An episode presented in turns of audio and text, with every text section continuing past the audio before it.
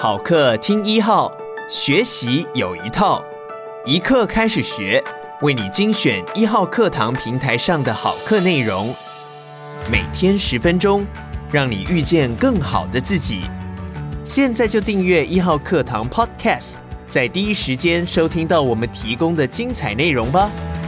接下来请听房产业的不动明王王泽仁的。富过三代的不动产传承课，不动产疑难杂症哪家强？台北松山找明王。各位听众朋友，大家好，我是不动明王 Samuel。今天就华裔有这个机会，可以和大家一起来聊一聊台湾的不动产。今天来谈持有不动产时必须要考虑的地方税。我国允许财产私有制，买东西只要付完钱，银货两訖之后就是你的。既然已经是你的东西，理论上使用、收益、管理或处分都应该完全受到你的支配，与他人无关。然而，生活在台湾的大家都知道，汽车与机车每年四月要缴使用牌照税，每年七月要缴燃料税；房屋每年五月要缴房屋税，土地每年十一月要缴地价税。奇怪，这些东西不就都在我名下了吗？啊，政府是有帮我做什么事吗？是修车子还是修房子？为什么可以额外跟我收钱呢？我们这边没有打算花篇幅去探讨政府课税的正当性。总之，现实层面就是，政府对于一个国家的全部财产拥有一个最高位阶的上位所有权，因此有权利针对财产潜在的收益能力来课征财产税，也就是所谓的持有税。更白话一点。政府好比是一个超级大房东，人民如果想要持有不动产，每年必须上缴租金就对了。与不动产有关的持有性地方税总共有三种，分别是田赋、地价税及房屋税。建议搭配文稿中的图片服用，效果更佳。首先，最左边那一栏不是田赋征，是田赋停征。依照《平均地权条例》的规定。非都市土地依法编定之农业用地或未规定地价者，征收田赋。田赋是早期政府对于农业用地所课征的税捐。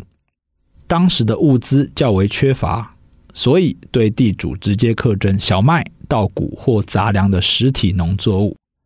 后来政府为了体恤农民、扶植农业，自民国七十六年起正式停征田赋。毕竟拿钱还是实际一点。第二是地价税，针对已规定地价的土地来课征，课税基础是按每一土地所有权人在每一直辖市或县市辖区内所有土地的地价总额来计算。也就是说，先采总归户制，全部加总在一起之后，再用累进税率来课征。因此，如果你在台北市有五笔土地，你只会收到一张地价税税单。如果你在台北市与台中市各有一笔土地，则会收到两张地价税税单，因为各地方政府的辖区不同。地价税每年开征一次，缴纳期间为每年十一月份。如果逾期不缴税，每超过两天会按应纳税额加征百分之一的滞纳金，最高加征百分之十五。如果超过三十天还不缴纳，而且没有申请复查，就会移送法务部强制执行。地价税有一个诡异的规定，叫做纳税义务基准日。每年八月三十一日这一天，谁是土地所有权人，他就必须负责缴纳那一年全部的地价税。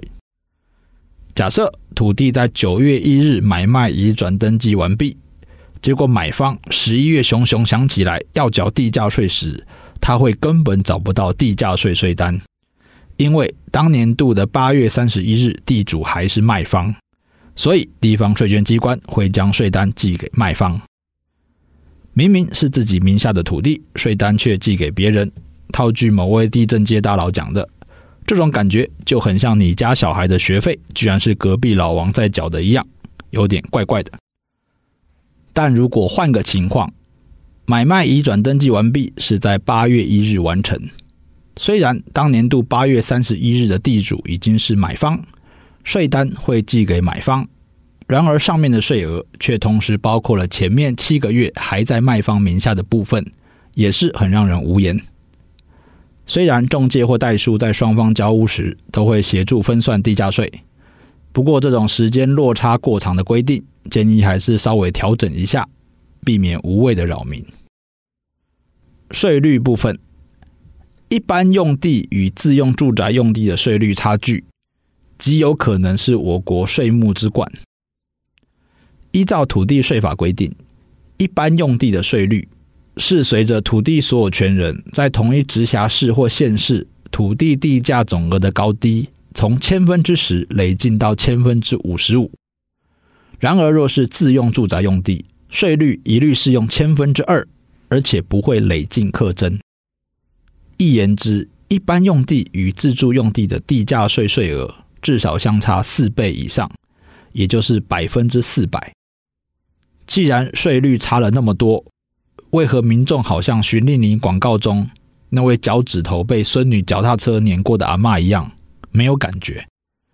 主因在于地价税的税基是以公告地价为准，由于公告地价通常远低于市价，大约只有两至三成左右。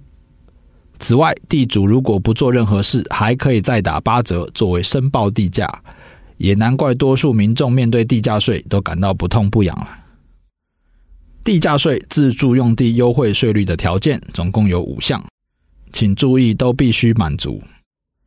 第一，户籍限制，土地所有权人或其配偶、直系亲属，其中一人的户籍登记要设在里面。第二，使用限制，必须是没有出租或营业使用的住宅用地才行。第三，屋主限制，土地上的房屋必须是土地所有权人或其配偶、直系亲属所拥有。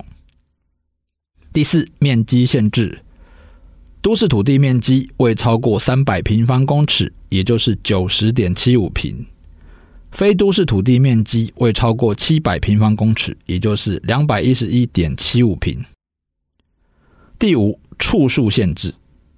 土地所有权人、其配偶及未成年之受抚养亲属，这三组人以一处为限。需要注意的是，这边只规范了未成年亲属，所以如果是父母亲或是成年子女，就不会受到处数的限制。此外，还有一个时间因素：如果您目前是适用一般税率，当年度想要改适用自住税率的话，就必须于地价税开征四十日前，也就是九月二十二日前提出申请，当年度才能适用。一旦超过的话，就必须等到明年了。最后谈到房屋税，针对附着于土地上的各种房屋，以及可以增加该房屋使用价值的建筑物来课征，例如电梯、车库、地下室之类的，都包含在里面。课税基础是由各直辖市、县市的不动产评价委员会先评定出房屋标准价格，考虑折旧、楼层别、路段调整率等等因素后，再核定各户的房屋课税限值。所以，如果你在台北市有五笔建物，就会收到五张房屋税税单，不会合并在一起。房屋税每年开征一次，缴纳期间为五月份。与个人综合所得税相同。如果觉得有点难记的人，我这边教大家一个简单的口诀：屋屋五五五，房屋五月，房屋税就是五月缴。有点冷，我知道，但相信我，你只要记一次，这辈子都不会忘记。房屋税一样有滞纳金的规定，每超过两天，按滞纳数额加征百分之一。如果超过三十天仍没有缴纳者，会移送法务部强制执行。房屋税是按月比例计算，不像地价税全年就只抓一个纳税义务基准日，这一点确实比较先进。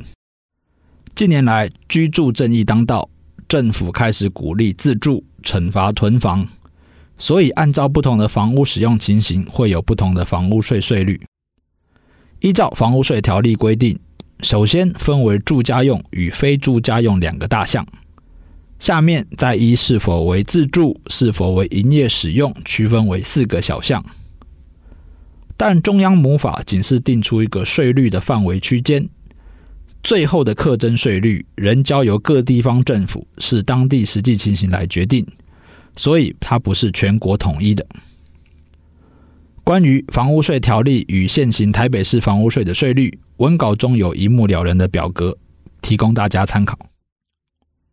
那么，该如何适用自住税率百分之一点二呢？依财政部颁定的《住家用房屋供自住及公益出租人出租使用认定标准》规定，个人所有之住家用房屋必须符合下面三项条件：第一，房屋没有出租使用；第二，是本人、配偶或直系亲属实际居住使用；第三，本人、配偶及未成年子女全国合计三户以内。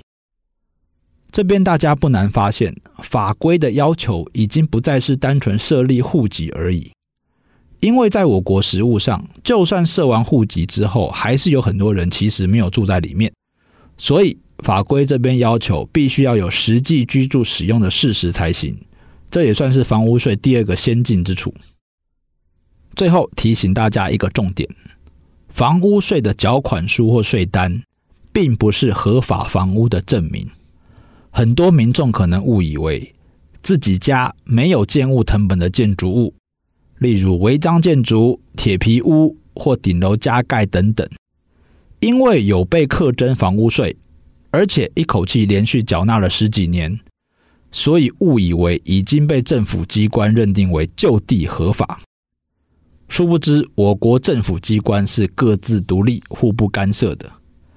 虽然地方税捐机关一样会给予房屋税籍编号以及面积的数字，但它的目的单纯只是为了课税而已。真正的合法房屋证明，还是必须由台北市政府都市发展局或新北市政府公务局这类的建筑管理机关核发的才算数。好了，今天就先说到这边，还想聆听更多精彩有趣的内容吗？我们下集再见，拜拜。